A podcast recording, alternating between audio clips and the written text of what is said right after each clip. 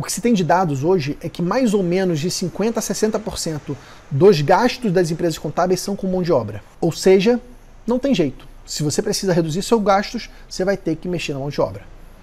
De alguma forma, suspende esse contrato, aproveite esse benefício que o governo trouxe, reduz a jornada de trabalho ou, infelizmente, demite.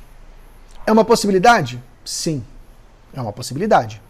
Imagina só, você tem lá, como, como conheço empresas contábeis, tinham lá dois, três office boys. Cara, perdeu o movimento completamente. Não tem jeito, não tem como manter três office boys se o teu movimento não vai, não vai continuar.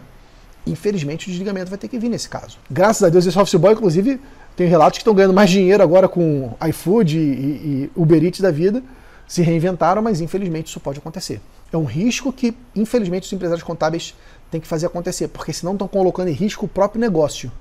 E aí, você vai sacrificar a vida de centenas, dezenas de funcionários que dependem do teu negócio. A tua prioridade tem que ser manter a saúde da sua empresa contábil. Porque da saúde dela, outras famílias dependem, inclusive a sua. Então, é a nossa última opção.